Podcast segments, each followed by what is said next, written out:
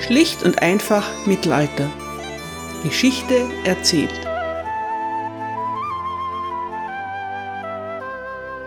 Hallo meine Lieben und herzlich willkommen zu Teil 1 England im Hochmittelalter, Folge 8. Wir befinden uns im September des Jahres 1066. König Harald ist ein beeindruckender Mann, der stärkste Mann unter der Sonne, meint ein Chronist. Und ein anderer nennt ihn den Donnerkeil des Nordens. Moment, des Nordens? Von wem reden wir hier eigentlich? Von Harald, nicht von Harold.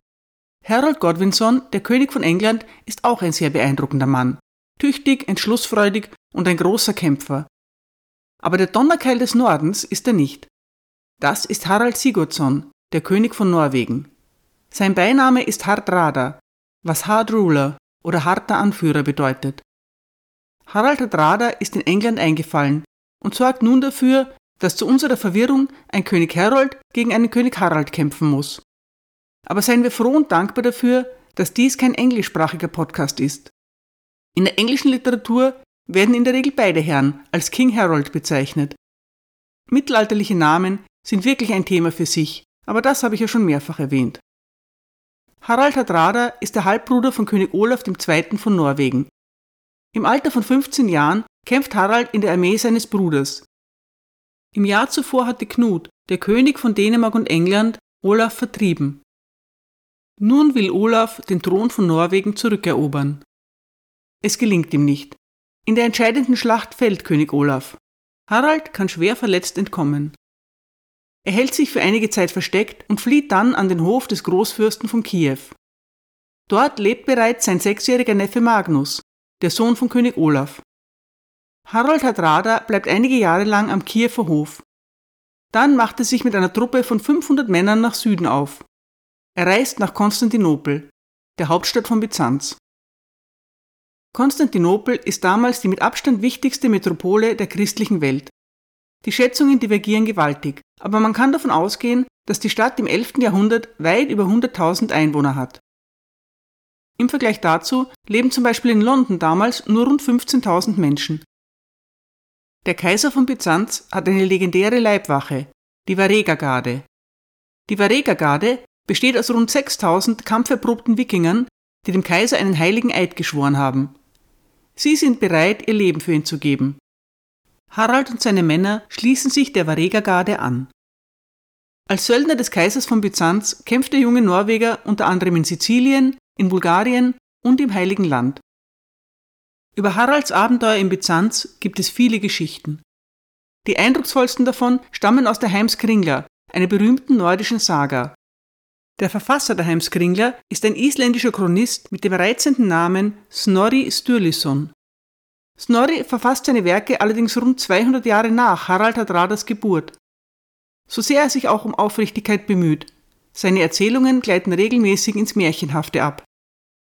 Nordische Sagas sind die Verschriftlichung der lange nur mündlich überlieferten Geschichte des Nordens. Von Generation zu Generation werden diese Erzählungen weitergegeben, und sie sollen ebenso unterhalten wie belehren. Aber der Fokus liegt eindeutig auf Unterhalten. Um ein Gerüst aus historischen Fakten winden sich bunte Abenteuergeschichten.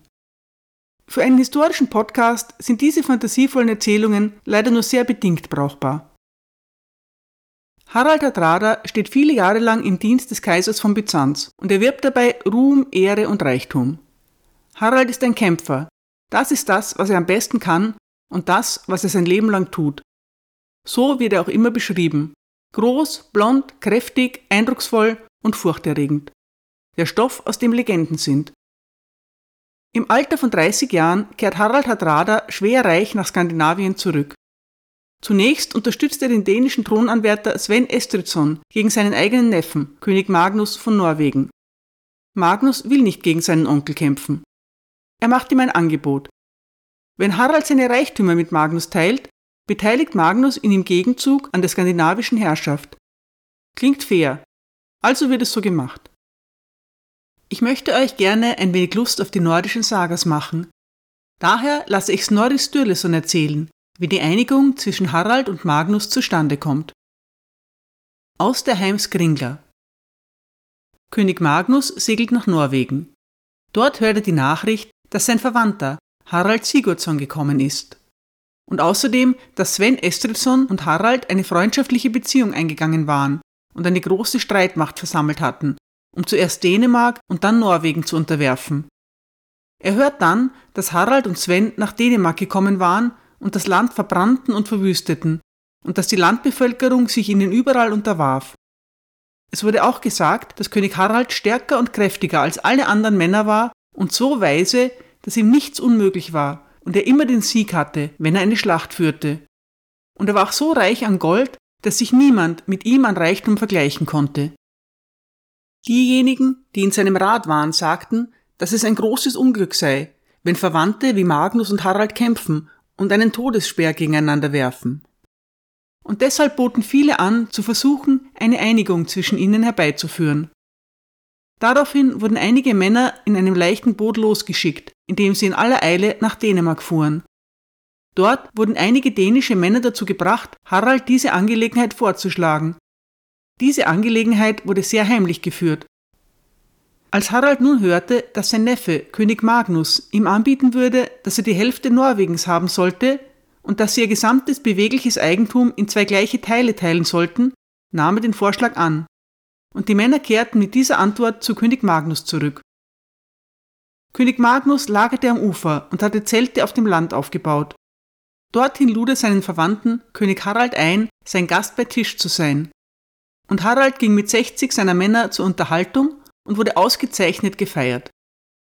Gegen Ende des Tages ging König Magnus in das Zelt, in dem Harald saß, und mit ihm gingen Männer, die Pakete aus Kleidung und Waffen trugen, dann ging der König zu dem Mann, der am weitesten hinten saß, und gab ihm ein gutes Schwert, dem nächsten einen Schild, dem nächsten einen Rock und so weiter, Kleidung oder Waffen oder Gold.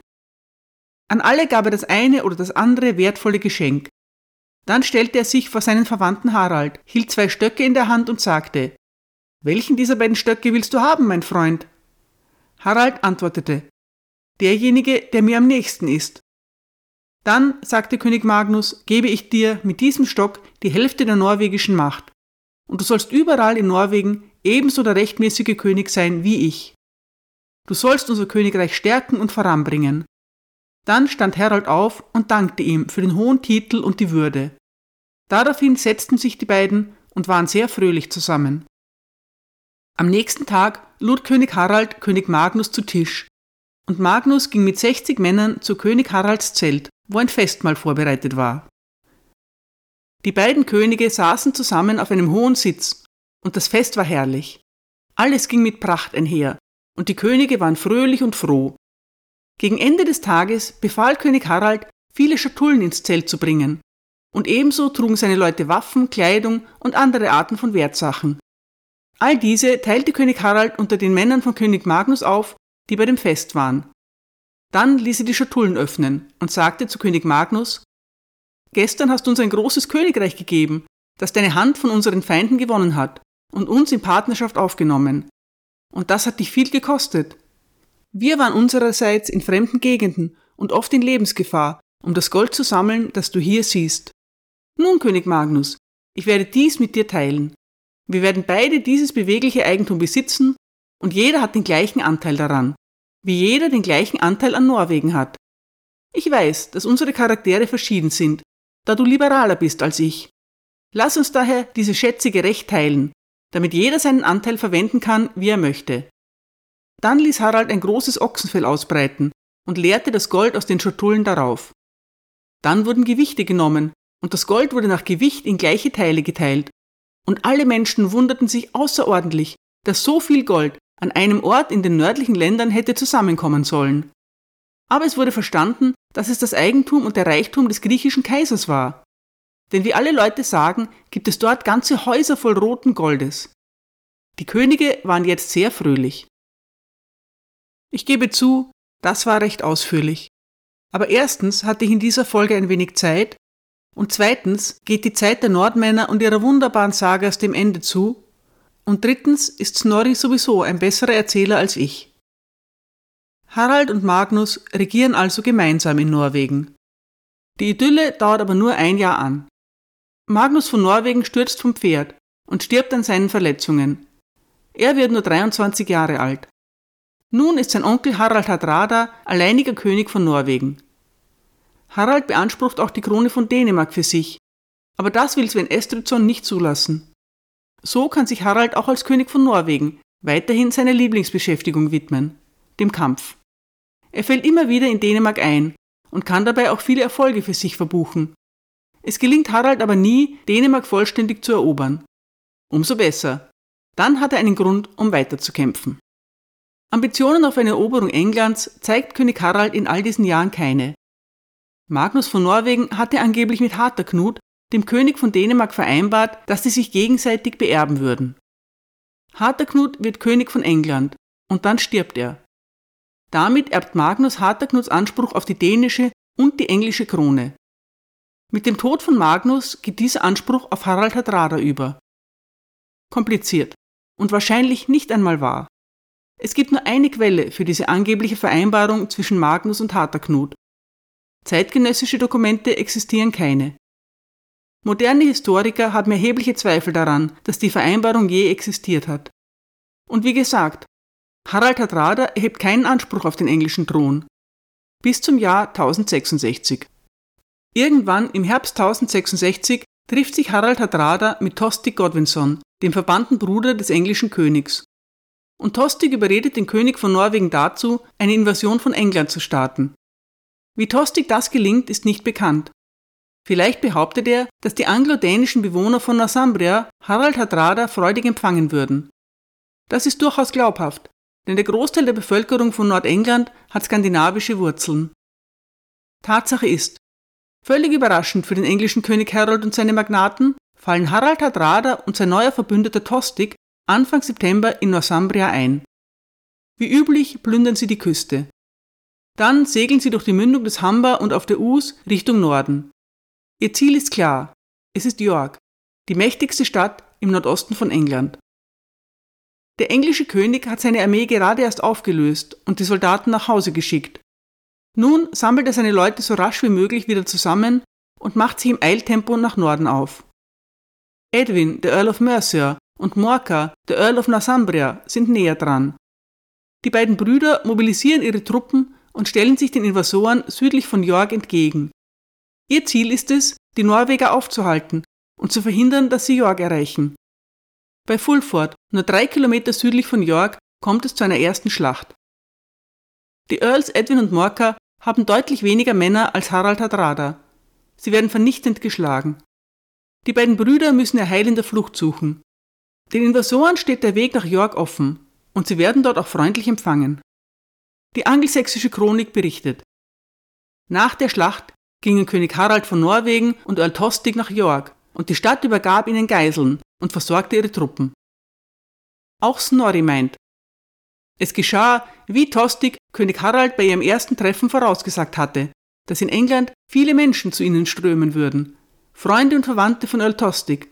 Somit wurden die Streitkräfte des Königs stark gestärkt. Das klingt danach, als hätten sich die Bewohner von York tatsächlich ohne Widerstand ergeben. Harald Hardrada verhandelt mit der Stadt, aber er besetzt sie nicht. Die Norweger füllen ihren Proviant auf und ziehen sich zu ihren Schiffen zurück. Der norwegische König plant, nun den Süden von England zu erobern. Vorher aber erwartet er noch mehr Proviant und weitere Geiseln aus den umliegenden Gebieten. Der Ort der Übergabe soll eine Querung des Flusses Derwent sein, ein Platz namens Stamford Bridge. Am 25. September 1066 warten Harald Hardrada und Tostig bei Stamford Bridge also auf ihre Geschenke, auf weitere Gaben als Zeichen der nordenglischen Unterwerfung. Sie wollen alles einsacken und sich dann aufmachen, um Südengland zu erobern. Genauso wie es Sven und Knut vor rund 50 Jahren schon einmal vorgemacht haben. England ist wirklich leichte Beute, mag sich Harald denken. Warum habe ich nur so lange damit gewartet, es mir zu schnappen? In der Zwischenzeit ist Harold Godwinson in Yorkshire eingetroffen. Nur knapp über eine Woche haben er und seine Truppen dafür gebraucht, mehr als 300 Kilometer zurückzulegen. Eine sensationelle Leistung. Harold erwartet, dass sich die Invasoren in York verschanzt haben. Er überlegt schon, wie er die gut befestigte Stadt einnehmen kann. Zu seiner großen Überraschung erhält er von seinen Spähern die Nachricht, dass Tostig und Harald Hardrada sich nach Stamford Bridge begeben haben. Die beiden haben Harolds Ankunft in Yorkshire noch gar nicht bemerkt. Harold Godwinson ist ein erfahrener Kriegsführer. Er erkennt eine günstige Gelegenheit, wenn sie sich ihm bietet. Sofort marschiert er mit seinen Truppen zu dem rund 30 Kilometer entfernten Treffpunkt. Und es gelingt ihm tatsächlich, seine Gegner völlig zu überraschen. Die Details der Schlacht sind im Nebel der Geschichte verloren gegangen. Der englische Historiker Mark Morris meint in seinem Buch The Norman Conquest etwas verdrossen, Snorri ist wieder in guter Form. Sein Bericht über die Vorbereitungen steht völlig im Widerspruch zu dem, was die angelsächsische Chronik darüber berichtet, einschließlich eines unwahrscheinlichen Gesprächs zwischen den beiden Königen vor Beginn der Feindseligkeiten. Das Gespräch, auf das Mark Morris hier anspielt, ist eine so oft erzählte Anekdote, dass ich sie euch nicht vorenthalten will. Nur um Unklarheiten zu vermeiden. König Harald Sigurdsson ist natürlich Harald Hadrada. Aus der Heimskringler, kurz vor der Schlacht. König Harold Godwinson war mit einer riesigen Armee gekommen, sowohl aus Kavallerie als auch aus Infanterie bestehend. Jetzt ritt König Harold Sigurdsson um seine Reihen, um zu sehen, wie jeder Teil aufgebaut war. Er war auf einem schwarzen Pferd, und das Pferd stolperte unter ihm, so dass der König abfiel. Er stand in Eile auf und sagte, ein Sturz ist ein Glück für einen Reisenden. Der englische König Harold aber sagte zu den Nordmännern, die bei ihm waren, Kennt ihr den kräftigen Mann, der von seinem Pferd gefallen ist? Mit dem blauen Rock und dem schönen Helm? Das ist der König Harald Sigurdsson selbst, sagten sie. Der englische König meinte, ein großer Mann von stattlichem Aussehen ist er. Aber ich denke, sein Glück hat ihn verlassen. Dann ritten 20 englische Reiter gegen die Aufstellung der Nordmänner vorwärts. Und alle von ihnen und ebenso ihre Pferde waren in Rüstungen gekleidet. Einer der Reiter sagte, ist Earl Tostig in dieser Armee? Der Earl selbst antwortete, es ist nicht zu leugnen, dass ihr ihn hier finden werdet. Der Reiter sagte, Dein Bruder, König Harold, sendet dir einen Gruß mit der Botschaft, dass du ganz Northumberland haben sollst. Und er wird dir den dritten Teil seines Königreiches geben, über den du herrschen kannst. Earl Tostig antwortete, dies ist etwas anderes als die Feindschaft und Verachtung, die er den letzten Winter angeboten hat. Und wenn dies damals angeboten worden wäre, hätte es viele Menschen, die jetzt tot sind, das Leben gerettet. Und es wäre besser für das Königreich England gewesen. Aber wenn ich dieses Angebot annehme, was wird der König Harald Sigurdsson geben? Der Reiter antwortete, König Harold hat auch darüber gesprochen. Er wird ihm sieben Fuß englischen Bodens geben. Oder etwas mehr, da er größer sein mag als andere Männer. Dann, erwiderte Earl Tostig, geht jetzt und sagt König Harold, er soll sich auf den Kampf vorbereiten. Denn niemals werden die Nordmänner sagen können, dass Earl Tostig König Harald Sigurdsson verlassen hat, um sich den Truppen seines Feindes anzuschließen. Wir werden lieber mit Ehre sterben. Dann ritt der Reiter zurück. König Harald Sigurdsson sagte zu Earl Tostig, Wer war der Mann, der so gut gesprochen hat? Und Tostig antwortete, das war König Harold Godwinson. Das alles ist natürlich ganz und gar erfunden.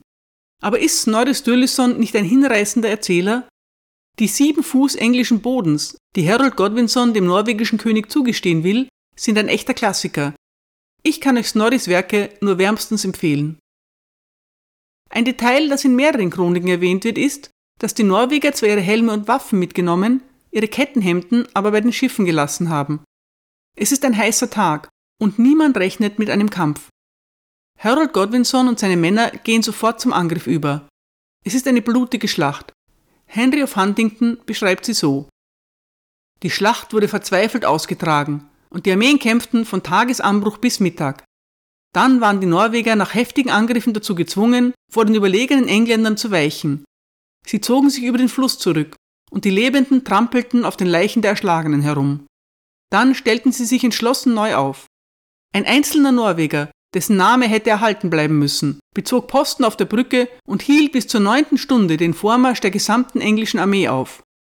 Nachdem er mehr als 40 der Engländer mit einer Streitaxt, der Waffe seines Landes, niedergeschlagen hatte, kam jemand in einem Boot unter die Brücke und stieß einen Speer in ihn hinein. Die Engländer konnten die Brücke überqueren. Die Geschichte von dem tapferen norwegischen Krieger, der die Brücke blockiert und damit die ganze englische Armee aufhält, wird in verschiedenen Varianten von mehreren Chronisten erzählt. Sie erscheint trotzdem etwas unglaubwürdig. Die Engländer verfügen mit ziemlicher Sicherheit auch über Bogenschützen. Professionellen Bogenschützen sollte es eigentlich binnen kurzer Zeit gelingen, einen einzelnen Mann von einer Brücke zu entfernen. Egal, wie wild der tapfere Krieger seine Axt schwingt. Wie es auch sei, es nützt nichts. Am Ende sind die Invasoren vernichtend geschlagen. Die englischen Truppen schlachten ihre Gegner regelrecht ab. Unter den vielen Gefallenen sind auch Harald Hardrada und Tosti Godwinson. Die wenigen Überlebenden müssen schwören, nie mehr nach England zurückzukommen. Dann dürfen sie nach Norwegen zurückkehren. Mit über 300 Schiffen war König Harald in England eingefallen. Am Ende reichen 24 Schiffe dazu aus, die Überlebenden nach Hause zu bringen. Auf dem Schlachtfeld bleiben tausende Leichen zurück. Mehr als 50 Jahre später schreibt der Chronist Ordericus Vitalis, dass der Ort der Schlacht immer noch durch einen Berg von Knochen kenntlich sei. Der Leichnam von Tosti Godwinson wird gefunden, erkennbar nur mehr an einer Warze zwischen den Schulterblättern, wie William of Malmesbury genussvoll erzählt. König Harold begibt sich nach York und nimmt den Leichnam seines Bruders mit. Wahrscheinlich nimmt er auch noch an Tostigs Begräbnis teil. Harold Godwinsons Triumph bei Stamford Bridge ist einer der bedeutendsten englischen Siege aller Zeiten. Angesichts der unmittelbar darauf folgenden dramatischen Ereignisse ist die Schlacht bei Stamford Bridge in Vergessenheit geraten. Zu Unrecht. Sie bedeutet für England das endgültige Aus der skandinavischen Bedrohung. Das Zeitalter der Wikinger neigt sich dem Ende zu. Für viele Historiker markiert Harald Hardradas Niederlage den Schlussstrich unter der Ära der sagenumwobenen Nordmänner. Harold Godwinson aber bleibt nicht viel Zeit, seinen Sieg zu feiern. Es ist die Frage, ob ihm überhaupt nach Feiern zumute ist. Die Invasion der Wikinger hat vielen Engländern das Leben gekostet. Außerdem hat sie wieder einmal gezeigt, dass es mit der Loyalität der anglo-dänischen Gebiete im Ernstfall nicht weit her ist. Und außerdem hat er Tostig verloren, der, Verräter hin oder her, sein Bruder war. Harold muss zu Tode erschöpft und ausgelaugt sein. Schon seit vielen Wochen weht unablässig ein starker Wind aus dem Norden. Und dann Zwei Tage nach der Schlacht bei Stamford Bridge dreht der Wind. In Saint-Valery, einer kleinen Hafenstadt an der Mündung der Somme, werden Dankesgebete zum Himmel geschickt. Dann bricht eine Flotte auf. Sie nimmt Kurs auf die Küste von England. Fürst William ist unterwegs. Danke für eure Aufmerksamkeit.